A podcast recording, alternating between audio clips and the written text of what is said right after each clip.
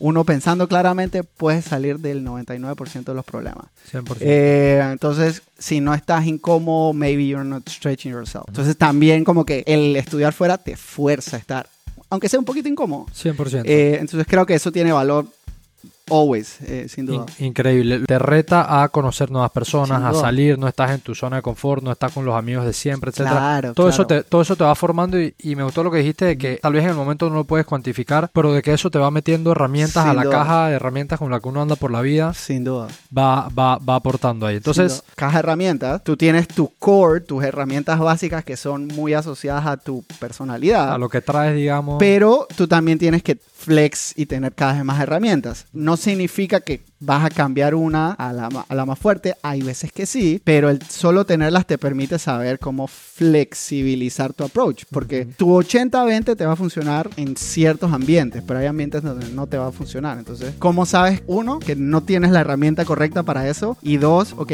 tengo que usar otra herramienta. ¿Cómo puedo mejorar esa herramienta? ¿no? Entonces, como que la analogía de caja de herramientas es muy buena para managers únicas en Panamá. Que eso es mejor que cualquier competidor de los grandes en Panamá. Ya. en variedad de ofertas. En variedad de ofertas y experiencias únicas. Ya. Tanto, tanto tipo de experiencias como dónde están.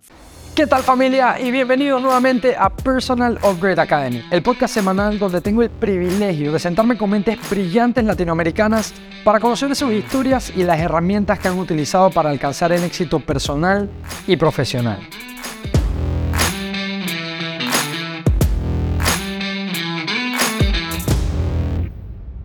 Víctor Jaén es la representación de que con trabajo continuo y esfuerzo se pueden conquistar grandes objetivos. En sus más de 15 años de experiencia en el mundo corporativo ha logrado ocupar puestos de alta responsabilidad en empresas como Procter Gamble, First Quantum Minerals y Uber, donde últimamente terminó convirtiéndose en el General Manager para Panamá de dicha empresa. Después de muchos años en el ámbito corporativo y liderando una empresa de tecnología, decide aceptar el reto de convertirse en el CEO de GoTouri, una plataforma tecnológica que está transformando la forma en la cual se viven experiencias turísticas en la región. Conozcamos lo mejor de los dos mundos en esta conversación, que nos hablará acerca de las herramientas para crecer en el mundo corporativo y la mentalidad para sobrevivir en el cambiante mundo de los emprendimientos. Gracias por acompañarnos una semana más trabajo continuo y esfuerzo Si se pueden conquistar grandes objetivos. más de. 15 años de experiencia en el mundo corporativo ha logrado ocupar puestos de alta responsabilidad en empresas como Procter diferentes Gamble, First Quantum Minerals y Uber, donde YouTube, últimamente Instagram, terminó Facebook, LinkedIn, convirtiéndose en el. General Manager para Panamá de dicha empresa. Después de muchos años en el ámbito corporativo y liderando los una empresa de tecnología, decide aceptar el reto de convertirse en CEO de impactar una plataforma tecnológica que está transformando la forma en la cual se viven experiencias turísticas en la semana región. Colocamos lo Estoy mejor muy de los dos por esta en esta conversación, que nos hablará acerca de las creo que herramientas para crecer en el mundo corporativo y la tenido la mentalidad para sobrevivir en el cambiante mundo de los y emprendimientos. una más que la otra específicamente eh, me apasiona mucho que es el tema del emprendimiento. Y es que Víctor, primero que nada, bienvenido Víctor, gracias por acompañarnos por acá, hermano. No, gracias por la invitación. Muy emocionado. Mi primer podcast oficial. Así Ah, que ¿de verdad? muy contento. Ah, sí, qué sí. bueno, qué bueno. Va- va- vas a ver que va a ser tremenda conversa y estoy Cool. seguro que va a ser de mucho valor para las personas que nos escuchan Esperemos. aquí en Panamá y, y fuera de Panamá. Sí te quería preguntar para abrir la conversación. Al principio comenté un poquito acerca de tu perfil, ¿no? Tu background, los lugares donde has trabajado y demás. Y tienes una mezcla interesante entre haber estado por cierto tiempo en el mundo corporate y ahora haberte aventurado, bueno, desde hace varios años a trabajar en un startup, un startup que por supuesto que Uber Sí. creció y ya se ve como una grande corporación, pero Sí. siempre en el ADN sigue, sigue viviendo ese tema de ser un startup. Sin duda. Pero ahora te has lanzado a ser CEO de un startup que está en sus inicios, en sus pininos y que por supuesto compone un reto enorme por delante. Cuéntame esa, esa transición tuya del mundo corporate al tema de un startup. ¿Cómo fue? ¿Por qué se dio? ¿En qué momento surgió esas ganas de tomar un reto diferente y un cambio de industria? Cool. Vamos a ver si, si llevamos un orden lógico, pero te voy contando. O sea, me, me gustaría decir, o, o me gustaría decir que fue consciente, pero la, realidad- la realidad que no. Y eso es algo que uno se encuentra en su carrera siempre. Eh, uno va tomando las decisiones con la información que tiene enfrente, ¿no? Entonces me, me voy un poquito más atrás. Antes de contar de Uber, creo que, que va, va a ayudar a conect- como atar los cabos, ¿no? Entonces, yo siempre digo, y esto me ha tocado responderlo en la medida que como que cambiaba de industria, responder como que si tú vienes de Procter, ¿por qué puedes hacer minería o cosas así?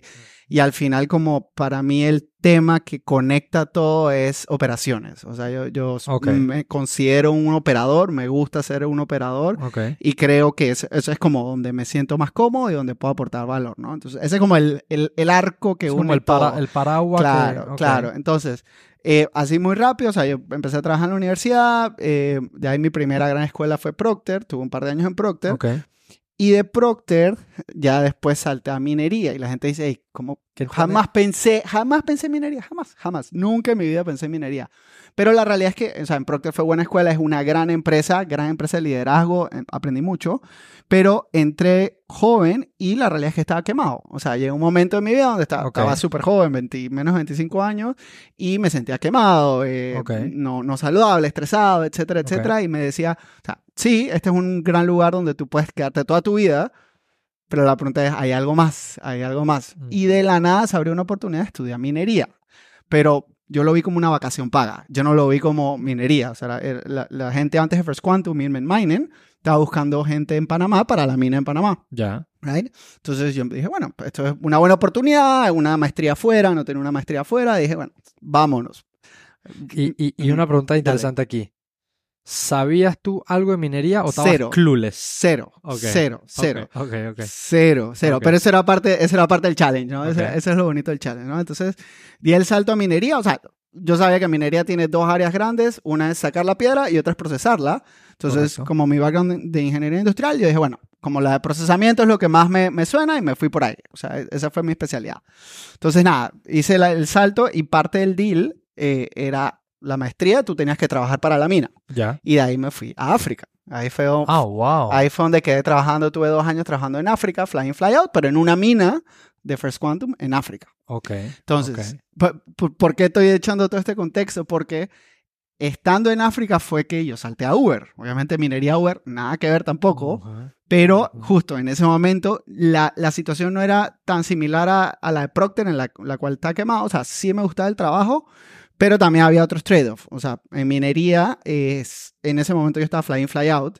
Y sí, era una carrera bonita, eh, eh, económicamente bonito también para uno, pero hay mucho downside. Te pierdes mucho, estás allá mucho tiempo. Fly in, fly out, tú estás 7, 8 semanas metidos allá, Mm, 3 semanas acá. O sea, co- comienza a ser pesado. Claro, claro. Entonces dije, bueno, o sea, excelente, cool, pero como que no, no, mm, mm, sentía que me sentía intranquilo. Entonces Ok. ahí fue que empecé a buscar en Panamá de vuelta. Ahí salió lo de Uber, un amigo había entrado, Luis Lazo, y apliqué. No quedé la primera vez, de hecho, entre, eh, había aplicado Operations Managers, no quedé. Y de ahí se abrió un rol de Green Line Manager, que incluso es más lejano a lo que hacía. ¿Qué es un Green Line Manager en Uber? Eres, eres el que opera los centros de adquisición de socios conductores, Ya. ¿right? Entonces, pero en ese momento el mindset, y, y, y creo que todavía lo es de Uber, no es tanto como cuál es tu background, si no tienes el skill set, puedes aprender. Ya. Cool. Entonces, ahí así, o sea, por eso, por eso te eché todo este cuento, no fue como que quiero entrar a Uber, quiero entrar a un startup, como que en ese momento se dieron las cosas, Fue, caí en un buen momento, pero sí, fue, fue, se fue dando, pues. fue, ok, se, se fue dando, no es que tú pre- premeditadamente hiciste un salto de, Claro. de corporate a, a, a un startup, digamos. Ahora, correcto, correcto. Antes, antes de seguir en esta Sí. historia que estás contando, hay un par de cosas eh, que me surgieron así como preguntas mientras iba contando. So, tienes la experiencia de trabajar en minería Sí. en África, no sabía Sí. que había sido en África, pensé sí. que había sido aquí directo en. Panamá, no sabía que había sido en África. En ese momento que te vas a África. ¿es primera vez que tienes la experiencia de vivir afuera? No, ya, bueno, la, la experiencia de vivir afuera fue durante la maestría. Y ya después fui a África. La maestría que la hice en Canadá, la maestría. En Ok, so, so- so tienes dos experiencias de salir de Panamá a comenzar Correcto. a vivir afuera, que obviamente eso también es una experiencia muy formadora para Sin uno de sus años de, ¿sabes? En sus 20s, cuando estás Sí, en esos años de los sin 20 a los duda. 30. La experiencia de salir de tu país, salir tal vez de tu zona de confort, de la cercanía que eso te da, también te ayuda a desarrollar. Cuéntame un poquito de, de esa parte para ti. ¿Crees que es un plus para cuando uno tiene la oportunidad? Hay mucha gente que tal vez por miedo no se atreve a irse del país Sí. o a estar lejos, o tal vez va, pero es algo rápido. O sea, tú estuviste varios años fuera. Sí, Cuéntame esa parte para ti. ¿Crees que fue algo muy importante en tu formación? no doubt. Y, y, o sea, como que le veo valor tanto directo como indirecto. Y, me explico un poco. O sea, por un lado, creo que el directo es, ok, te sacas de tu ambiente, eh, empiezas a ver cosas nuevas, cosas que, por ejemplo, yo estaba aprendiendo minería y viviendo fuera. Entonces, eso es otro skill set. O sea, cosas tan sencillas como cocinarte. Eh, pero yo, yo la forma como lo, lo, lo, abordé es, ok, tengo un blank slate, ¿qué hábitos nuevos quiero implementar? O sea, te comenté que venía estresado, había subido de peso, dije, bueno, vamos a meterle el ejercicio, vamos a meterle a cocinar. Entonces, como que lo utilicé, el cambio lo utilicé a mi favor. Entonces, esos son como cambios, dire eh, cosas directas, lo mismo al, estar enfocado aprendiendo minería, yo no tenía ni idea de minería. Entonces, eso era, también lo vi como un challenge. Es, ok, ¿cómo aprendo algo de cero? ¿Qué cosas son extrapolables de Procter o de mis experiencias pasadas? ¿Qué es, qué es universal en el mundo de operaciones? ¿Qué es específico a minería? Y al final, como que también el hecho de que si tú te expones a eso varias veces, aprendes como el meta skill de aprender cosas, ¿no? Entonces ahí, ahí le vas metiendo más, como es más fácil aprender cosas nuevas. Y lo, lo indirecto es o sea, quieras o no, hay algo en tu inconsciente que vas procesando cosas, vas viendo comportamientos distintos, culturas distintas, y aunque en ese momento tú no lo puedes como tangibilizar o cuantificar, estoy seguro que vas sumando a como a, tu, tu, background de experiencias y expertise, ¿no? Entonces, sin duda, o sea, en la medida que se puede, go for it. Y también lo otro es, para mí, una heurística importante es si no estás incómodo, maybe you're not stretching yourself. Entonces también como que el, el, estudiar fuera te fuerza a estar, aunque sea un poquito incómodo. 100%. Eh, entonces creo que eso tiene valor always, eh, sin duda. increíble. Lo, lo, lo, digo porque esa combinación de no solamente la parte profesional, sino la parte personal también, como tú dices, te reta a conocer nuevas personas, a salir, no estás en tu zona de confort, no estás con los amigos de siempre, etc. Claro, todo, Eso te, todo eso te va formando y, y me gustó lo que dijiste de que tal vez en el momento no lo puedes cuantificar, pero de que eso te va metiendo herramientas a la caja herramientas con la que uno anda por la vida. Sin duda. Va, va, va aportando ahí. Entonces, em, ya llega un momento donde tienes esas ganas de regresar a Panamá, comienzas a buscar oportunidades y se termina dando lo de Uber. No en tu primera instancia, pero en una segunda instancia se da lo de Uber. Lo de Greenlight, que me cuentas que son estos centros de adquisición de, de motorizados o de, o de, conductores para, para Uber también era algo nuevo para ti. Sin duda. No, habías manejado nada, nada por esa línea. No sé qué tan technology based o qué tanto compuesto de tecnología había en, en Quantum versus acá. Entonces, esa, esa, transición, ¿cómo fue para ti? Sí, te, te cuento un poquito. Y bueno, eh, voy rapidito que hacía como en la mina y, y, luego qué fue lo que hice en Uber. En la mina era, o sea, ellos, en minería se llama eh, ingeniero metalúrgico, pero en, en palabras normales es ingeniero de proceso. Entonces yo actuaba como un consultor dentro de la operación de la mina. Entonces eso era cool porque eran proyectos distintos y también, si, tú te querías meter a la operación, que esa es como mi, mi, mi, pasión, el día a día, querías estar en la planta, you can do it. Entonces era una mezcla interesante de como data análisis, etcétera. Minería, sorprendentemente, ahora se habla mucho de machine learning, etcétera. Minería está haciendo machine learning desde los 90. Eh, el tema es que no, no se conoce, es, es, es, y tal vez era de menor escala, es distinto, pero como es una planta y es multivariable, procesamiento de datos y eso era súper interesante. Okay. Pero bueno, había una parte de, o sea, minería, mucho de mi foco era como data análisis, era como experimental y era operación per se. Tenía una mezcla de tres eso. El salto a Uber em, es interesante porque, y en ese momento, en la, digamos, yo fui como una de las primeras camadas de eh, Greenline Managers o Retail Operations Managers, como lo quieran llamar, eh, y, y ese puesto, si lo ves desde afuera, es un puesto de atención al cliente porque estás atendiendo socios conductores. Okay. Pero esa primera camada no teníamos background de, atención al cliente. Y eso fue by design. O sea, estábamos buscando en ese momento gente que pueda escalar procesos muy rápido. That's it. Y el resto you figure out. Gente capaz de aprender muy rápido, escalar procesos muy rápido. ¿Por qué? Porque era, ok, vamos a abrir un site hoy, pero ahora hay que abrir 15. Eh, y tienes que observar la operación de otro país y cómo maneja alguien remoto y cómo creces tu team de 10 a 100 en dos semanas. O sea, cosas de, de mucho de proceso y de escalar. Entonces, ahí fue aprendiendo varias cosas que también me van nutriendo. Atención al cliente, me tocó aprender a la hora. Sí, sí, o, sea, o sea, una mala experiencia que demos, cómo, cómo calmas a una persona que está ofuscada, cómo te aseguras que tu equipo te dé buena atención, etcétera, etcétera. Aprendí management layers, o sea, ahí era otro tipo de personal, pero era, o sea, yo empecé con equipo de dos personas, llegué a tener equipo de 70 personas, bajé a 50, o sea, era muy flexible, pero cómo cómo puedes flex eso y crear una estructura de management muy rápido, o sea, aprende ahí.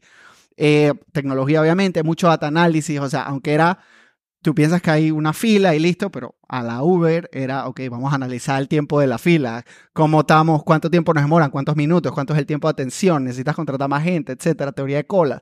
Le mete ciencia a, una cosa tan sencilla como una fila, pero es interesante. Por qué llega la gente, cómo, cómo reduces que lleguen antes, eh, cómo aumentas el, el porcentaje de activación. O sea, o sea había, había mucho data análisis eh, y eso es algo muy cultural en Uber, pero fue aprendiendo, eso, eso fue lo bonito. También sobre la marcha, pues. Correcto, sobre la marcha. Y, o sea, parte intencional, parte también muy reflexiva. O sea, yo soy alguien que me gusta como aprender y, y si, algo que me robé de, de algunos de los podcasts es uno no aprende experiencia, aprende la reflexión de la experiencia. Entonces, como que hacer ese espacio para reflexionar qué estás aprendiendo, etcétera. Eh, y siempre, o sea, cada año en, en Uber y, y, hacia adelante uno ve hacia atrás un año y es, eres una persona completamente nueva. 100%. Eh, ahí, ahí mencionaste un tema que, que quiero ahondar un poquito en él, que es que cuando tienes esta oportunidad en Uber, comienzas a trabajar ya en posiciones a donde tú tienes que comenzar a supervisar equipos entonces abajo. Correcto. Y esos equipos, como dijiste, flexibles, podían ser equipos pequeños o a veces tocaban equipos grandes. Sí, sí, sí.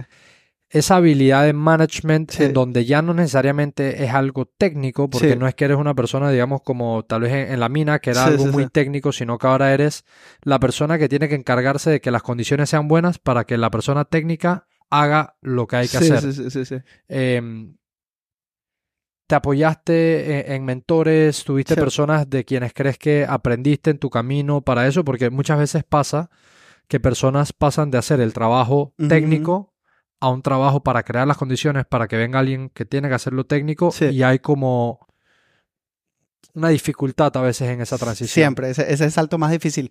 Te, te, te, te la responde de varios ángulos. O sea, de hecho, en Procter ya tuve la oportunidad de, manejar a una persona. Había entrado como ahí, entré como al programa de desde la universidad, como de intern, y luego te contrataba, ¿no? Entonces, y estuve en el puesto y, tenía como una coordinadora un tiempo, ¿no? Ya. Pero no tenía ni idea. O sea, sí tenía principios básicos, pero la realidad en retrospectiva tú te das cuenta del gap de, de manejo que uno tenía, ¿no? Entonces, ya en Uber uno tiene que flex, o sea, estando expuesto a tantas personas y, tantos procesos tan rápidos, tienes que empezar a flex. Hay un componente, no, diría que intrínseco, pero es medio, se me da fácil como el, o sea, como tengo el liderazgo informal, o sea, como que, no sé, mis grupos amigos, yo soy el que, si hay que hacer algo, lo organiza, el que tengo eso, pero es, o sea, hay algo que me viene o es genético, whatever. Entonces, e, eso me facilita, no, no, necesariamente me hace bueno, pero me facilita un poquito. Tienes un tipo de head start por tu naturaleza, digamos. Natural. Pero, habiendo dicho eso, ya tú empiezas a ahondar en conceptos como la diferencia entre management y leadership, por ejemplo, eh, y empieza, o sea, ya es más lectura, profundizaje, hablar con personas, aprender, etc. Eh, no, no, no, diría que tengo como, tuve un mentor o algo específico, tuve muchos mentores que son gente de Uber, gente fuera, como muchos mentores en libros, podcasts, etc. Yo, again, es algo que, que, que, es como un core mío, que sí leo bastante, estudio bastante, aprendo bastante. Te, gusta estarte formando constantemente. Mucho, y, es, y es más, no lo hago como por, por es como for the joy of doing it. Eh, es, parte de. Pero bueno, respondiéndote un poco ahí, o sea, obviamente me dio muchos estrellones, etcétera, pero o parte de mi. Como hay, hay, varios cores de la, de la filosofía de management que tengo, pero uno es si alguien no está haciendo lo que tú esperas que haga, la culpa no es la persona, la culpa es tuya. Interesante. Eh, y a su parte ya ahí tienes toda una serie de cosas, ¿no? ¿Por qué? No sé, tal vez no lo estás explicando bien, eh, o tal vez no fuiste claro, o la persona no está ready para eso y le pediste a la persona equivocada. O sea, como que te pone a ti en, en empowerment. A tomar responsabilidad. Claro, porque es muy fácil decir, no lo está haciendo. No sirve. Eh, exacto.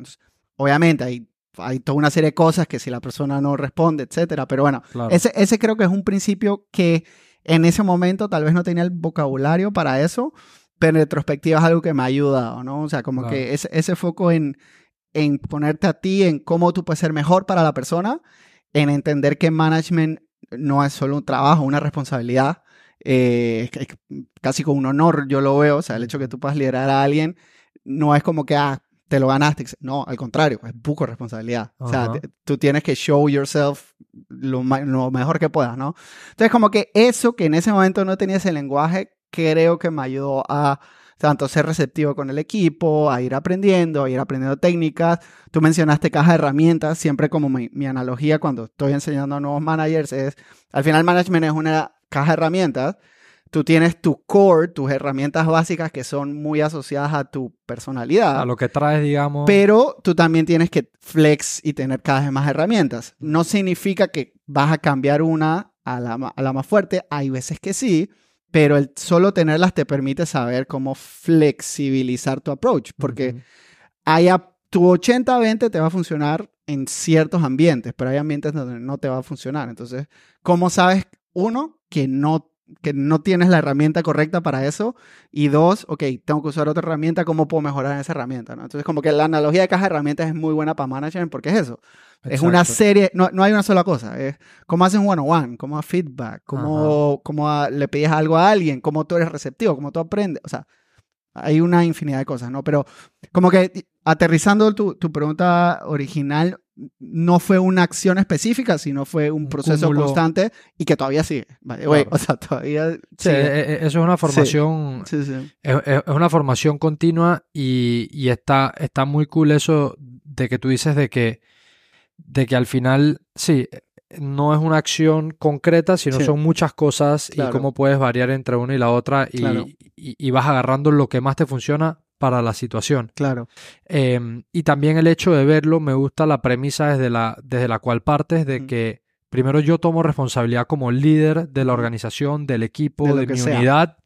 Y entonces vamos a ver qué más yo puedo hacer para darte el ambiente necesario para que tú florezcas, crezcas y te desarrolles. Que como tú dices, por supuesto, puede haber down the line situaciones donde, bueno, sí, la, tal vez, tal vez la persona no es la adecuada, pero primero yo me fui por la ruta de que tal vez yo soy el responsable. De acuerdo. Y eso eso pues me parece que es el, es el approach ideal y es la forma en la cual las personas también se sienten que no tienen a alguien que les manda, sino alguien que está con ellos en las trincheras, pues no, no que de, lejos apunta y dice. Eh, o sea, y para mí tiene como eh, el primer beneficio que dices y tiene un beneficio que, que es no intencional, pero ayuda un montón, es que la gente baja la guardia y la gente está mucho más receptiva a trabajar, etcétera. Entonces ya como tú dices, es, completamente distinto. Pero, again, ese, es, ese es el second benefit.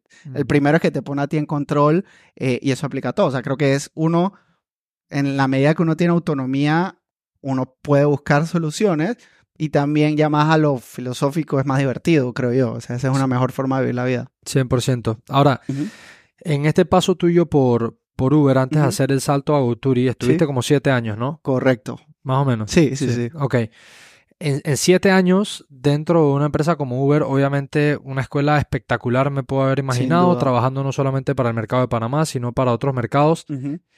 Y sí tuviste la oportunidad de pasar por múltiples posiciones hasta eventualmente llegar a ser general manager de una empresa como Uber, ¿no? Que obviamente la cantidad de responsabilidades que has de haber tenido, me imagino, inmensas.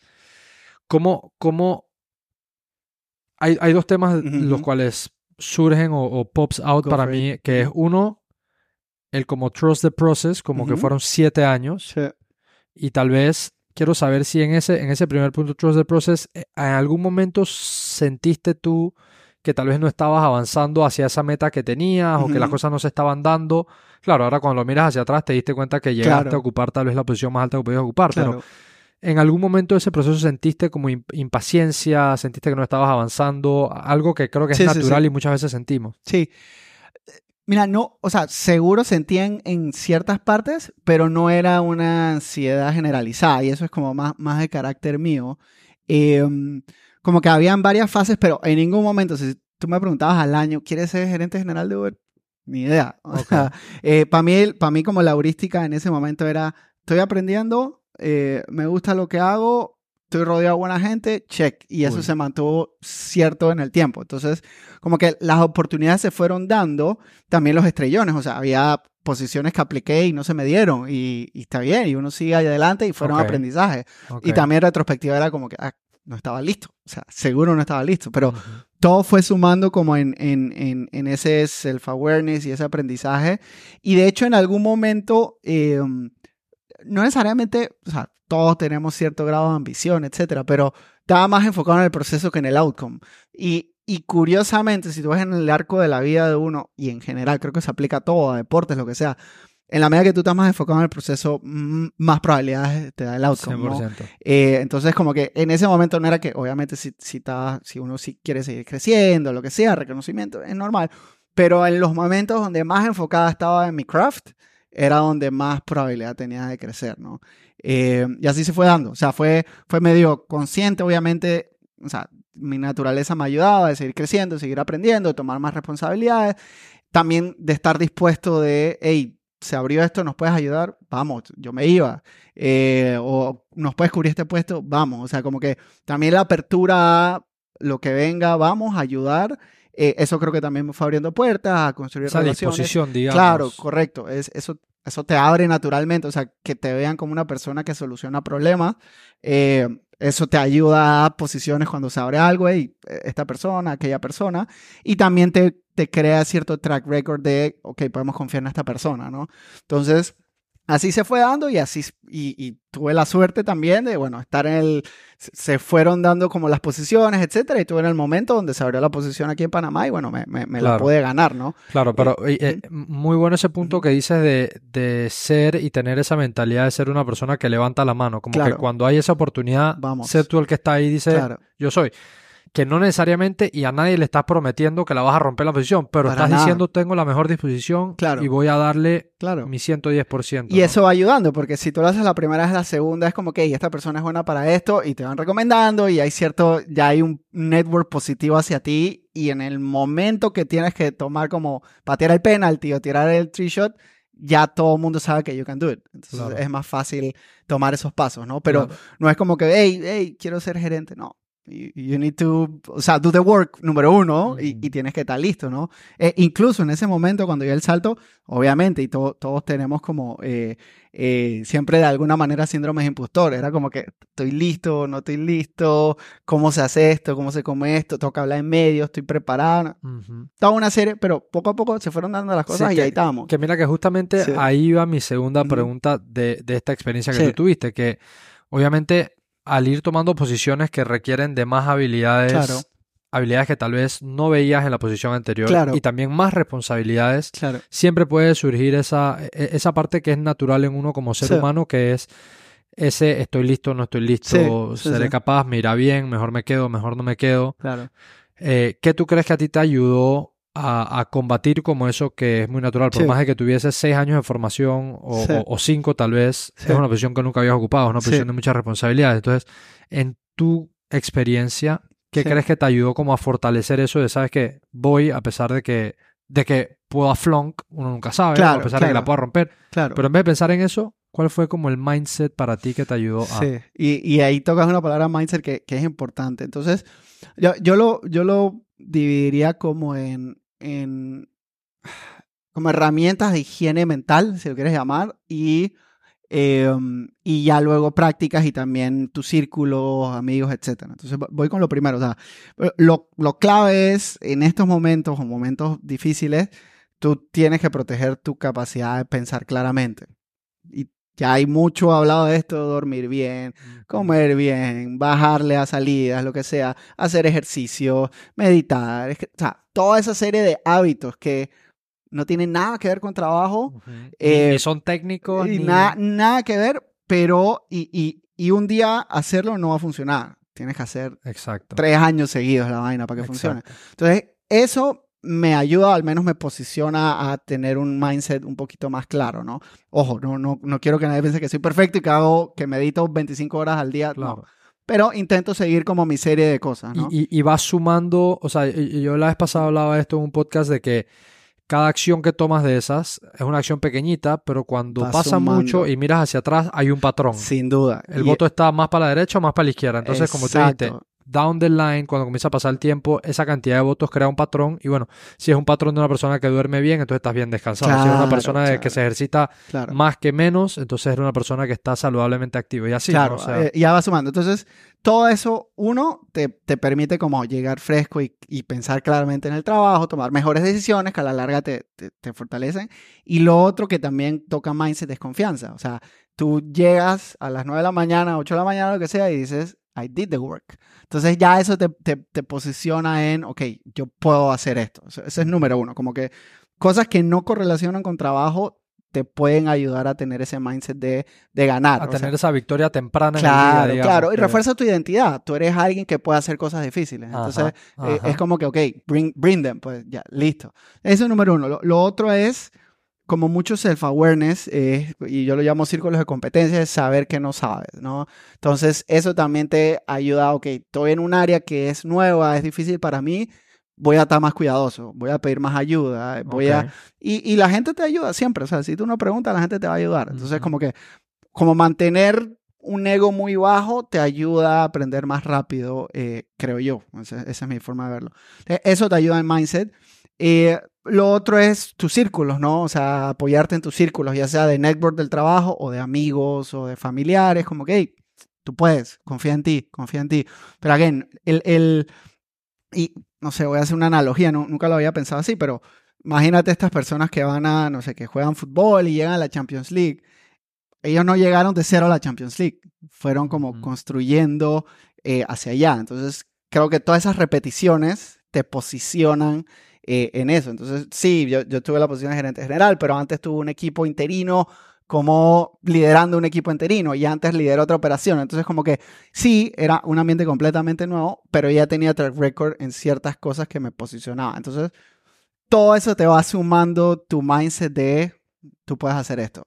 Em, creo que al final, en la medida que tú tienes una, una creencia profunda de a través de pensar, y, esto puede sonar raro que, que uno no acciona, pero yo tengo la convicción de que uno pensando claramente puede salir del 99% de los problemas. 100%. Eh, entonces, como que si con esa convicción, eso me ayuda. Obviamente, hay momentos difíciles, momentos de baja confianza, momentos y semanas duras, pero al final uno sale hacia adelante, ¿no? Eh, y, y, ese es el arco, si uno siempre echa para atrás, uno puede recordarse esas instancias, como que aquí estaba aquí, y pudiste salir. Aquí enfrentaste a esto y pudiste salir. Eso te va sumando en mindset. Eh, pero, pero, again, o sea, creo que mindset no es. O sea, mindset sí es una, una forma de pensar, definitivamente, pero también mindset eh, es todo lo que vas haciendo antes de o durante. Eso te posiciona a tener un mejor mindset, ¿no? Claro, ahí. Entonces, por supuesto que al ocupar una posición, digamos, de, General Manager, mencionaste algo en Antitos que dijiste eh, y, es algo curioso porque creo que cuando uno comienza a llegar a posiciones de, liderazgo, comienzas a encontrarte con otros temas que antes estaban o que tal vez no contemplabas como, como relevantes o no eran como un foco principal, como por ejemplo dijiste hablar en medios. Claro. Y, eso me pareció muy interesante porque al estar en posiciones ya altas de gerencia, tú eres la persona que cuenta la historia y que vende el sueño de lo que está sucediendo adentro de una compañía. Correcto. Y esas son habilidades que normalmente no, no vemos, no, practicamos, no te enseñan. Y literalmente tú tienes en tus manos, eh, en tus palabras, literalmente la capacidad de vender bien la historia correcto, o no. Correcto. En esa parte también eh, comenzaste a trabajar en ello, te, formaste, o sea, ¿cómo hacías para poder todo lo que tienes atrapado aquí arriba, que a veces uno es muy técnico, poder bajarlo a palabras y contar bien una historia. Sí, y eso es, o sea, eso de hecho es una de mis áreas que creo que más puedo desarrollar. Em, tuve la oportunidad y por suerte en, la compañía te preparan para eso. Eh, entonces, eso me ayudó un montón. También por mi lado, eh, seguí aprendiendo. Y también mucha práctica. O sea, al final uno se da cuenta que son eh, esta persona que es muy crack hablando en el escenario no es naturalmente crack, es porque tiene buco repeticiones. Entonces ya cuando tú tienes ese mindset switch de que esto es un skill set y por ende se puede aprender, ya te posiciona a, ok, simplemente tengo que practicar y meterle repeticiones y vas aprendiendo, ¿no? Entonces, sí, again, sí tuve la suerte dentro de la compañía te formaban, por mi lado también, o sea, aprendía, pedía mucho consejo, eh, veía todos los videos que me filmaban, dolorosísimo, todavía me duele, pero bueno, y, no creo que sea mi core skill set. Em, pero, pero, bueno, ese tema de, de, de, hacer como ese autoanálisis te ayuda un montón. Sí, sin duda. O sea, eh, ver eso, esto, bueno, tú que estás mucho en contenido, dolorosísimo ah, para mí, pues. No, no soy naturalmente extrovertido. Entonces, eso, eso me, me como que me, me tiene un costo energético más alto de, de cualquier otra cosa, ¿no? Claro, pero, pero, pero sí mm, quiero, sí, quiero eh, eh, como pinpoint eso que estás diciendo porque creo que es importante porque al hacerlo tomas más self-awareness y eso, e, e, ese loop de tú mismo verte acelera, acelera mucho más rápido la forma en la que tú llegas a poder contar esa visión, porque al final tú tienes, y más en posiciones de liderazgo, tú tienes esa última palabra. Em, y hay, hay, una historia que yo, que yo, que yo cuento cuando doy mis conferencias de, de public speaking, storytelling, de que conocí una vez a un, a un ilusionista, él se llama Juan Tamariz, que es uno de los referentes de magia a nivel mundial, un señor, ahorita ya debe tener 80 años, yo lo conocí cuando tenía como 72 años. Em, y cuando lo vi presentarse en la tarima, y este es un tipo que tiene 50 años dedicado a la magia, hizo un efecto de magia que yo que tenía 3 años de haber comenzado a hacer magia, sabía hacer. Claro. Y me pareció muy raro que este señor, que tiene 50 años haciendo magia, lo invitaran al mismo escenario a presentarse en un show y hiciera algo que yo con tres años sabía hacer. Y mm, dos días más tarde tuve la oportunidad de tomar un masterclass con él. Y cuando tuve el masterclass con él, aproveché y le pregunté, yo le dije, ¿por qué todo lo que tú podías hacer, tú hiciste eso? Que es como, no quería decir básico, pero como que pensé que ibas a hacer algo mucho más loco. Y ese tipo me revolucionó la cabeza cuando me dijo, mira, lo que pasa es que no existe en mi caso, como, ilusionista, no existe un efecto de magia bueno ni malo. Existe un efecto de magia bien o mal presentado. Claro. Entonces, así igual para las personas que están en ese tipo de posición a donde son quienes llevan la visión de una compañía, tal vez no existe una visión mala o buena en una compañía. Existe una visión bien, contada o, mal presentada. Entonces, e, ese loop sí quería preguntarte, y siendo que tuviste esa oportunidad y seguramente tuviste que en muchas ocasiones comunicar la visión hacia dónde iban, la importancia que habías visto en poder eh, fortalecer ese área, ¿no? Sí, sin duda. Ahora, cerrando ya este paso tuyo por, por Uber, ¿no? Estás en una posición, eres gerente general. Sí. Y entonces llega este nuevo reto, que es nuevamente saltar a un startup. O ya estás en, eh, eh, eh, en, ese mundo de los startups. Pero no es lo mismo un startup en la etapa que está Uber claro. que un startup en una etapa que está en sus inicios, que tiene un montón de challenges por adelante, pero que así también mismo tiene una infinita cantidad de posibilidades. De acuerdo. Cuéntame cómo llegó a darse este, este suceso de Víctor saltando de ser General Manager de Uber a pasar a ser entonces CEO de Uturi, obviamente con el equipo que está detrás. Claro. Eh, hace un par de episodios estuvo Álvaro eh, por acá y, espectacular persona, tremendo profesional. Eh, pero sí me interesa saber cómo se dio esa ese match ahí. Ese, ese proceso, o sea, el, el, el, o sea, cómo se dio, como por referidos ahí, Álvaro llegó de mí y ahí como que se presentó, no era algo que estaba buscando para nada, o sea, según yo, yo me iba a quedar en Uber toda mi vida. Okay, eso es interesante, eh, eso quería saber pero No, no, es que estabas pensando en algún salto hacia algún otro lado, Ok. Contento. Cero. Cero. Cero. Eh, eso es importante, eso es importante saberlo. Cero, cero. O sea, era como que LinkedIn apágate. Nada, nada, estaba contento. obviamente ya después estaba pensando que seguía, pero era dentro de Uber. Down the line. Y dentro de Uber. Ya. O sea, seguía Next Day, pero dentro de Uber. Ya, era dentro de Uber. Entonces, como que no se presentaba, no, no, no estaba intranquilo por ese lado. Sí estaba, no intranquilo, pero. Eh, y tampoco ansioso es la palabra, pero sí sabía que estaba más del lado de comodidad que de incomodidad. Ok. O sea, sí sentía que como, o sea, y por eso tal vez estaba pensando como un next step, etcétera, pero nada, nada así como muy que tengo que moverme en un año, lo que sea. Pero sí, sí de alguna manera llegué a ese punto donde tenía, entendía bien la operación, había muchos challenges, no, no, no quiero que, que suene que el rol lo tenía dominado ni nada, pero ya más o menos sabía cómo operarlo, ¿no? Entonces, como que, y no, no sé si era un componente de repetición, podría ser, porque tuve, o sea, aunque vi varios roles, estuve en el mismo lugar mucho tiempo, la industria, no sé, no sé qué era, pero, pero sí sentía eso. Entonces, ese era un componente que estaba ahí, pero realmente no le estaba prestando tanta atención. Se me presenta esto y a priori fue como que, no, ni loco. ¿Cómo? ¿Para qué? Eh, um, pero bueno, después le fui metiendo cabeza, le, fui metiendo cabeza y como, como buen sobreanalizador que soy, o sea, le hasta leí libros de cómo tomar la decisión. hay, un libro de, eh, ah, se me escapa el nombre, un, economista que tiene un podcast famoso Em, que habla de decisiones imposibles, como con quién casarte, con dónde mudarte, y al final la conclusión de un economista es, no le puedes meter framework. No, te lo puedes llevar, tiene que ser como un gut feeling. Sí, exacto, no puedes overforce. Y eso fue lo que pasó, o sea, al final, o sea, obviamente hablé con mucha gente, mentores, amigos, gente que ha hecho este, este mismo paso, em, como que, ¿cómo fue? ¿Cómo lo pensaste? ¿Te arrepientes? ¿No te arrepientes? pensamientos generales también de mi lado, o sea, obviamente en lo profesional, en lo económico, en lo carrera, etcétera, etcétera.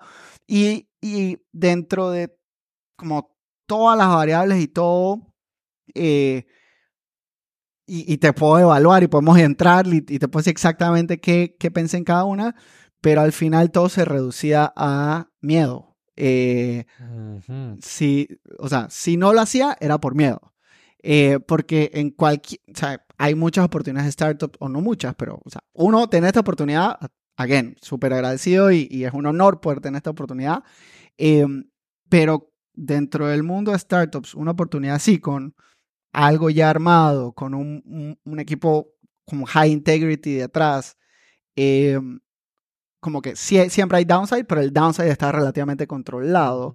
Entonces, como y, y no es tan habitual realmente una estructura como esta. De acuerdo. un startup, tal vez con el músculo que tiene detrás. De acuerdo. La posición de CEO, o sea, para operar la compañía. De acuerdo. So, claramente era un, un, un, invite interesante. Claro. Pero a la vez también del otro lado tenías algo, ¿sabes? Y again, y súper agradecido allá en, en, Uber, pero era, era eso. O sea, al final todo se reducía a si no tomo esta posición es por miedo. Eh, o sea, again, la idea es que esto siga adelante, pero digamos, en cinco años siempre se puede regresar al mundo corporativo, por ejemplo. También tengo un momento en mi vida donde tengo, again, tengo el lujo y agradecido que puedo tomar este riesgo. Claro. Eh, entonces, como que el momento de vida era bueno, la oportunidad era buena en términos de downside, del, del negocio es atractivo, es interesante creo que tengo el skill set, let's do it. Eh, pero todo, todo después de como mucho análisis, todo se reducía, ese fue como el heuristic final. Eh, y, y, y, lo conecto con, con, lo que decía antes de cómo va creciendo, o sea, no hacer algo por miedo, o, sea, o más bien, yo no soy alguien que le tiene miedo a las cosas. Eso es algo que me repito.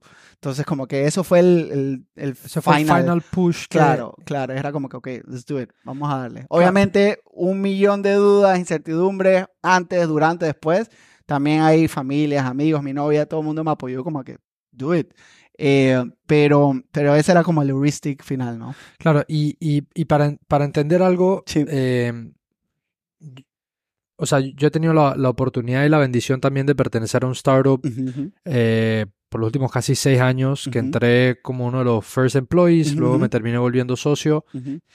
Y sí es cierto que, que es como esperanzador saber de que hay tanto por hacer en, un startup. Claro. Eh, eh, si es un startup nuevo y tiene mucho potencial, pero a la vez, como tú dices, es como muy arriesgado puede dar miedo porque, porque, bueno, los startups tienen esa curva de los diferentes valles de la muerte. Sí, sí, sí, sí, sí. Que, que, que, uno no puede tapar el sol con un dedo. Pues eso, eso siempre es una posibilidad. De, acuerdo, de acuerdo. Em, y también esa, perdón, y esa responsabilidad pesa más cuando tú eres la persona que va a adoptar la posición de yo voy a liderar el barco. De acuerdo, de acuerdo. Eh, pero con todo eso, entonces tomas el salto, ¿verdad? ¿Hace, ¿Hace qué tiempo? Cuatro meses y medio, cinco meses, no, no cuatro, cuatro, meses y medio. Sí, sí, sí. So, todavía estás dentro del primer año. Sí. So, me imagino todavía estás en una etapa como de exploración, o sea, conociendo la industria, entendiendo las oportunidades que hay en el mercado. Sí. Sí te quería preguntar, cuando haces un salto así, que obviamente es un salto que, que como tú dices, tiene un riesgo inherente, sí. Eh, ¿Cuáles son las cosas en donde tú dices que de una vez te puedes centrar ya entrando a, GoTuri? ¿Cuáles son las cosas como que tú inmediatamente activaste para comenzar a como get the ball rolling? O sea, ¿qué son las cosas en las que te centraste para comenzar como let's get to work? Eh, o sea, hay varias cosas. Una era, como ya había un equipo armado, eh, era entender, ok, el, estamos carburando en la dirección correcta. Eh, también Goturi no, no, siguió como el proceso, no lineal, pero clásico de una startup, O sea, no, no fue como MVP, teníamos full blown. Eh, entonces, como que ya teníamos varias cosas armadas y era, ok, en general, a, tu pregunta es enfocarnos. O sea, ¿cómo nos podemos enfocar? Eh, ¿Cuál es nuestro initial target customer? Aunque no sepamos si ese es el correcto, pero. Claro, pero get, uno y... Get some focus. Eh, en ese momento estábamos como también pensando en, teníamos Panamá y ya estábamos pensando en Colombia not ready yet, echemos para atrás Colombia. Entonces, como que enfocar, enfocar, enfocar. Eh, um, entonces, ese fue el mindset como los primeros meses, era entender el equipo, enfocar la operación. Todavía estamos en eso. Eh, um, todavía estamos en esa fase como post-launch, pero en product market fit todavía, eh, evaluando bien cuál es la estrategia de adquisición correcta, tenemos la oferta correcta. O sea, estamos todavía en esa fase eh, pero también al mismo tiempo es entender que Goturi ya no solo lleva cuatro meses, lleva año y pico atrás, right? Entonces también tenemos que show traction, había cosas que, que andar. Entonces era, fue una mezcla como de entender, entender el equipo, entender lo que teníamos, eh, teníamos el equipo correcto, donde lo teníamos el equipo correcto, hacer los ajustes que había que hacer y enfocar lo más que podamos en Product Market Fit, que es el, challenge que tenemos de frente, ¿no? Eh, que de hecho estamos próximos, bueno, este, este, podcast va a salir después, pero estamos justo eh, saliendo a medios estos días. Eh. Ah, me, invitaron al evento, de hecho, pero me coincide con una conferencia que tengo. Estamos, saliendo de medios, tenemos otra semana Turi Week, entonces como que ya estamos siendo la presentación oficial. Correcto. entendiendo que, o sea, creemos que estamos resolviendo una necesidad en Panamá y también que estamos resolviendo una necesidad a los turistas, ¿no? Pero como en retrospectiva, sí me hubiera gustado tener como ese classic 90 day plans, etcétera. El tema es que había demasiados challenges que era como que, ¿qué es lo primero? Que hay que atacar de una vez. El, el, no sé si escuchado esto que dice Reid Hoffman. Focus on the, la, el challenge más importante que tengas enfrente y fix it. Y, el que sigue. Y había, y, así, sí, y todavía hay, todavía hay, ¿no? Y siempre van a ver, creo que es inherente al, al mundo de startups, pero ese fue como el mindset que, que abordé estos primeros eh, Súper, súper. Me, me, me, gusta eso de que dijiste que y por la naturaleza de los startups, o sea, let's focus, vamos a traer nuestros recursos, nuestra energía a un tema y vamos a atacar como que el, lo más importante de lo que tú sentías, ahora entrando como CEO de la empresa, eh, que, es el core, pues, o sea, a, dónde, a dónde nos vamos a centrar. Ahora, en estos cuatro o cinco meses que, que, tienes trabajando, ¿verdad? Haces esto de, de centralizar todos los esfuerzos del equipo en un objetivo muy conciso y muy preciso. Comienzan a avanzar en esa dirección. La naturaleza de los startups, lo que yo he visto en mi experiencia, lo que he visto en otros startups, en Brasil, etcétera, en Estados Unidos, donde nosotros operamos también, se sabe que hay muchas veces que uno comienza a pivotear. ¿no? Es como algo natural en el mundo de los startups y ha pasado con todos los grandes startups que han alcanzado el éxito. ¿Cómo tú, como, como CEO y ahora liderando la operación, eh, te sientes o, has hecho para estar tal vez o comenzar a prepararse para eso? Ahorita mismo estás buscando Product Market Fit, sí, pero desde tu punto de vista, ¿cómo estarías listo para tomar esa decisión si dices, bueno, tal vez no es por aquí, es por allá? O sea, como que ¿cuándo es el lugar a donde tú sientes que uno debería tomar ese tipo de decisiones? Buena pregunta. Y justo estamos en eso. Y, y, o sea, cuando digo Product Market Fit, o sea, el, el, espacio donde estamos operando ya tiene players, o sea, no, no somos nuevos en ese aspecto. Entonces, como que partimos la premisa que it will work. De que el mercado está. Va, va, va a funcionar, eso no me queda la, la, menor duda. Okay. El desafío está en, ok, ¿cuál es la oferta que necesitamos o que, que tenemos que tener? y cuál es el cliente que queremos. Eh, y, y, en el, o sea, hablando de este espacio de marketplace de experiencia, hay un grupo, ya existe un grupo de gente que ha hecho experiencias online. Los competidores, Get Your Guy, Viator, quien sea, Airbnb Experiences. Pero también existe un grupo inmenso, mi hipótesis es que es mucho más grande de gente que no ha buqueado experiencias online. 100%. Eh, que hoy el ejemplo clásico es, quiero ir a San Blas, tienes el WhatsApp de alguien. Eso pasa, pasa un montón. Entonces, como que también hay un, el, el, el, el approach es, ok, sí, queremos capturar a aquellos que ya funcionan ahí, pero también creemos que podemos llegarle primero a un cliente que hoy no sabe que puede hacer esto con nosotros, ¿no? Entonces, ¿por qué te digo todo esto? Porque estamos en esa fase especialmente del lado del cliente, de, del lado de oferta. Hemos hecho un trabajo muy brutal, o sea, tenemos, ahora mismo tenemos como 240, 250 experiencias únicas en Panamá que eso es mejor que cualquier competidor de los grandes en Panamá. Ya. En variedad de ofertas. En variedad de ofertas y experiencias únicas. Ya. Tanto, tanto tipo de experiencias como dónde están, fuera de la provincia de Panamá, etcétera, etcétera. We have that covered. Entonces, como que en un marketplace tú siempre piensas en oferta y demanda. Eh, había un mantra que, que me robó Uber que era oferta lidera la demanda siempre. Entonces ya tenemos la oferta. Okay, ¿Cómo tenemos la demanda? Okay. Eh, y eso es lo que estamos. Y hay, o sea, hay iniciativas que que vienen, que estamos trabajando, alianzas estratégicas con aerolíneas, etcétera. Eh, que eso nos va a dar boost, pero también estamos eh, en, en, la fase donde exploras los canales clásicos de Paid Online. Y estamos en esa fase, como ajustando ese motor, por dónde va, qué funciona, qué hace funciona. Estamos en esa fase de discovery.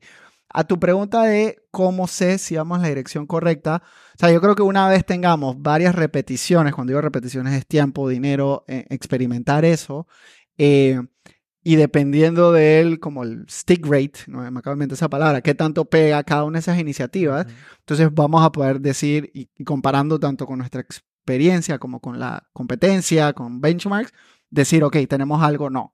Eh, y ese tenemos algo, no, o sea, yo no, no creo, maybe I'm wrong, pero no creo que Goturi va a cambiar drásticamente su modelo. Sí creo que probablemente vamos a encontrar ciertos nichos de oferta experiencias donde vamos a, enfocarnos o la forma como le llegamos al usuario. Eh, y hay un montón de, cosas ahí que podemos explorar. Entonces, yo creo que más que como reinventar la rueda, vamos a, a cambiar las actividades alrededor de un nicho muy, muy específico. Estamos en la búsqueda de ese nicho y está bien. O sea, no, estoy tranquilo de que no lo tengamos ready yet. O sea, ahora mismo estamos como arrancando, probando, experimentando. Sí, hay un foco en Panamá, turistas y locales, pero luego vamos a hacer doble clics mucho más en un nicho muy, muy, muy específico de personas, grupos de personas, grupo de experiencias eh, que nos permita servir muy bien. Eh, entonces, estamos en esa fase. Eh, por eso te digo, yo, yo creo que ahora en oferta estamos súper bien. Más bien mi pensamiento ahora es como quito. Eh, más que agrego. Estoy, en ese mindset de, ok, ¿qué tenemos que dejar de hacer justo para continuar concentrándonos? Claro, como me enfoco más en lo que la gente quiere recibir. Claro, claro. Entonces, es un balance de, y, es, es una dualidad que es parte del desafío, que es cool, pero difícil, es, tienes que operar con una dualidad de, tienes que intentar varias cosas, pero al mismo tiempo tienes, que enfocarte. Eh, y es como saber, ok, esta apuesta la hago, la, la tumbo, esto lo dejo de hacer, esto hay que hacerlo. Eh, y también otra dualidad interesante es, tienes que operar con urgencia, pero también con la cabeza clara. Eh, entonces como... Que, eso vive adentro del ADN de los Claro, claro. Entonces es como, o sea, ¿cómo te aseguras que estás pensando fresco, pero al mismo tiempo como instilas un sentido de urgencia en ti y en tu equipo, etcétera, ¿no?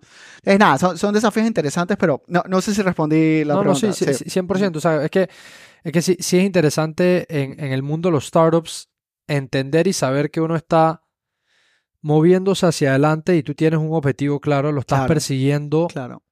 Pero que puede llegar un momento en donde uno como startup dice, espérate, aquí es un hard stop. Exacto. Vamos a explorar acá. Exacto. Acá puede ser un hard stop, vamos a explorar acá. y, hay un montón. Aquí en Panamá, de hecho, hay buenas historias. Eh, Wisi, que, que es un, gran startup de aquí de Panamá. Sí, lo, lo que comenzó y lo que es ahora. Completamente distinto. No tienen nada que ver. Sí, sí, sí. Pero han crecido y sobrevivieron por tener esa, esa, esa visión de, no, o sea, no nos enamoremos tanto del producto, sino de que somos una empresa que puede resolver problemas allá afuera. ¿no? Y, y, aquí, o sea, 100%, y aquí como que el, el para mí el, el, el, principio operante es eh, ser open-minded, pues, o sea, estar abierto a a lo que nos dice la realidad, o sea, a lo que nos dice la data, a lo que nos dice el usuario, ¿no? Entonces, como que estamos en esa búsqueda de insights, de repeticiones, qué es lo que nos va a informar, ok, qué cambiamos, qué ajustamos, etcétera. Otra cosa que, que ayuda en esto es, como te decía, yo entré ya después de algo que estaba medio armado, entonces me encanta, me apasiona, pero también tengo cabeza más fría en no, no amarrarme tanto a ese modelo. Entonces, como cosas, decisiones como, ok, vamos a parar Colombia, no, no eran tan difíciles para mí justo porque viniendo de afuera es, okay, es más fácil, esto es lo racional. Entonces, es, eso, eso es un added benefit de, de entrar en el momento que entré, eh, de, de poder como que no te pese tanto lo que decías, enamorarte tanto de esa idea. tan emocionalmente claro, invested. Claro, claro, claro. Entonces, eso, eso es como, me, ayuda, me, facilita el, trabajo, ¿no? Claro, Pero full.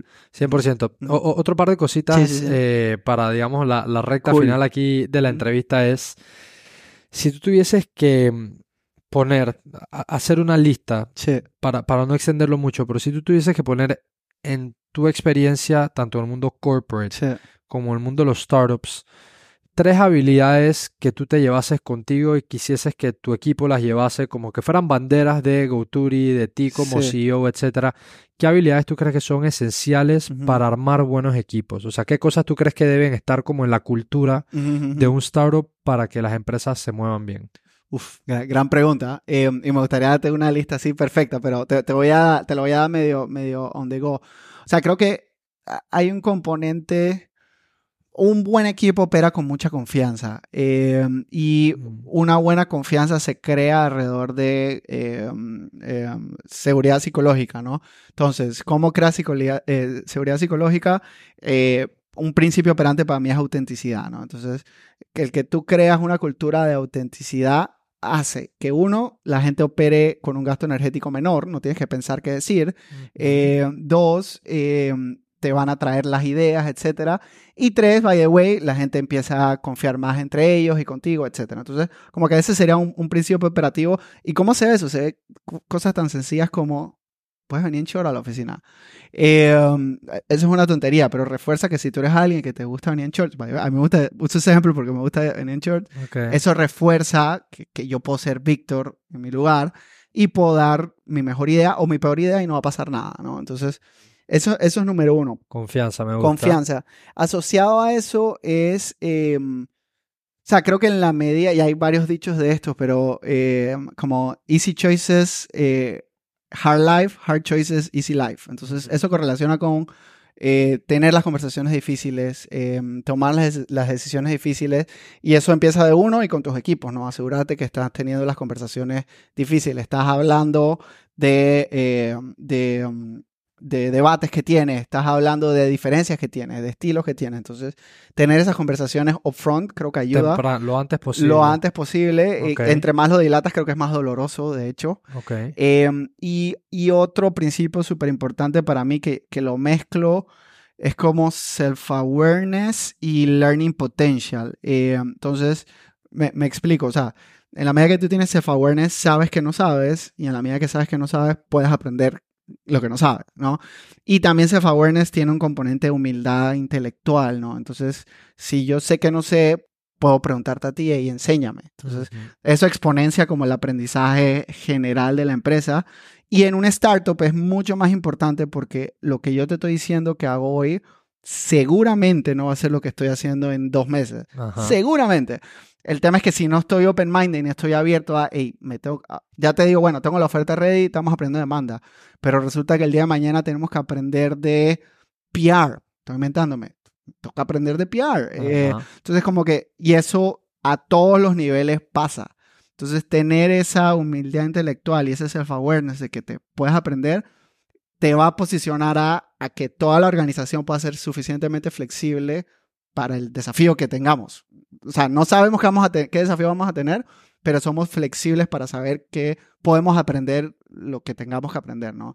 Entonces, y eso, ahora de pasada que lo digo, son como principios que uso para contratar. Entonces, que creo que son medio intrínsecos míos, pero tengo el feeling o sospecho que aplican en un, en un startup. Para la organización. Correcto. Me, me, gustó mucho que, que como primer pilar ahí pusiste el tema de la confianza, porque yo creo que cuando hay confianza eh, las personas se sienten obviamente respaldadas y al sentirte respaldadas, como tú dijiste, no tienen miedo a preguntar, no tienen miedo a que van a lucir como tontos, etcétera. Y se atreven también a aportar ideas, que pueden haber ideas y pueden haber ideas malas, pero me, recuerda a este Rey Dalio que tiene su libro Principles. Eh, Principles y él habla acerca de, de que él siempre instauró en sus compañías y siempre eh, promovió en sus compañías el tema de la idea meritocracia, y que eso venía de que las personas se atreviesen y confiasen de que estaban en una empresa que los iba a valorar, respetar, etcétera, y que muchas veces en su camino, puta, hay un tipo como Rey Dalio que ha sido una vaina increíble de los más top en su profesión, en la historia de la humanidad, eh, él él tuviese la humildad para decir, había veces que ideas increíbles me llegaban de una persona que tenía un año y medio en la empresa. Y yo tengo 45 años haciendo esto. Sí, sin duda. Entonces, me, gustó mucho que hayas incluido ese tema de, confianza, tanto tú como líder, darle esa confianza a la organización, como también entre las personas del equipo. Sin duda. Se, den esa confianza el uno al otro. Y, by the way, ahí solo como aportando tu punto, o sea, para mí en la medida que las ideas vengan, o sea, si estoy haciendo buen trabajo, las ideas no vienen de mí. Eh, ese es como el otro heuristic. Si yo soy el que estoy poniendo las ideas, algo estoy haciendo mal. Increíble. Eh, entonces, ¿qué conecta con eso que dices? Y es lo que pasa. O sea, hoy estamos haciendo una iniciativa que no vino de mí para nada, pero es una gran idea y está moviendo todo. Pero es ese mindset de estar abiertos y que todo el mundo pueda aportar, ¿no? Brutal, brutal, brutal. Eh, bueno, Víctor, ya, ya para ir cerrando la conversación, te voy a hacer una pregunta. Eh, la verdad que el tiempo se me ha pasado volando, pero te hago una pregunta con la que cierro siempre las, las entrevistas por acá y es la siguiente. Es una pregunta hipotética, no una pregunta ya un poco más personal, pero es la siguiente. Hoy día, con el Víctor que estoy conversando, ha pasado por una X cantidad de experiencias, cosas buenas, malas, altos, bajos, errores, fracasos, etc. Y mm, cuando uno mira hacia atrás de una forma u otra, por nuestra naturaleza como seres humanos, somos resilientes, las cosas las superamos y ya nos aquí teniendo esta conversación. Pero, sin embargo, a todos nos hubiese caído de maravilla, hipotéticamente, poder ir al pasado, encontrarnos con nuestro yo más joven y con la experiencia recopilada dejarle alguna perlita de sabiduría. So, mi pregunta es la siguiente. Si tú pudieses ir atrás y encontrarte a un Víctor más joven en un momento de mucha incertidumbre y dejarle un consejo, ¿qué le dirías? Uy, te tengo un follow-up. ¿Es momento de incertidumbre o un consejo general? Un momento, eh, en un momento de esos difíciles. Eh, sí, sí, sí, sí, Que eventualmente lo superaste, pero si alguien tuviese, si Víctor con más experiencia y ya sabiendo lo que pasaba, se hubiera podido acercar y decirle, hey, esta es la perlita que te voy a dejar. Sí. Eh, tengo dos, tengo dos. Eh, uno sería, o sea, al final te estás preocupando 200% más de lo que la realidad va a pasar. Ok. Always. O sea, siempre nos preocupamos mucho más, y eso, y eso conecta con mucho estoicismo y esos principios, pero uno se preocupa mucho más en su cabeza que en realidad. Ok, amazing. Sin duda, sin duda. Y el otro es lee más, eh, aprende a leer antes. Eh, o sea, yo empecé a leer como a los 20 y pico, siempre he leído, pero fuerte, fuerte a mitad de los 20. Me hubiera gustado. Esa es una de las pocas cosas que me arrepiento, no haber empezado a leer fuerte antes. Amazing, amazing, amazing. Me gustó, me gustó. Hermano Víctor, te agradezco. Te agradezco muchísimo gracias, el espacio. Gracias por el tiempo. De verdad que me he disfrutado mucho esta conversa. igual yo. A todas las personas que nos acompañaron en este episodio, muchas gracias por estar por acá. Recuerda que cualquier clip de este episodio que veas por ahí es importante que lo compartas para que juntos como latinos sigamos aprendiendo en esta comunidad de mentes curiosas, porque si nosotros aprendemos en esta conversación, seguramente hay personas a, quien, pues, a quienes se pueden ver impactadas. Con eso dicho, nos vemos el próximo lunes en un nuevo episodio. Bless.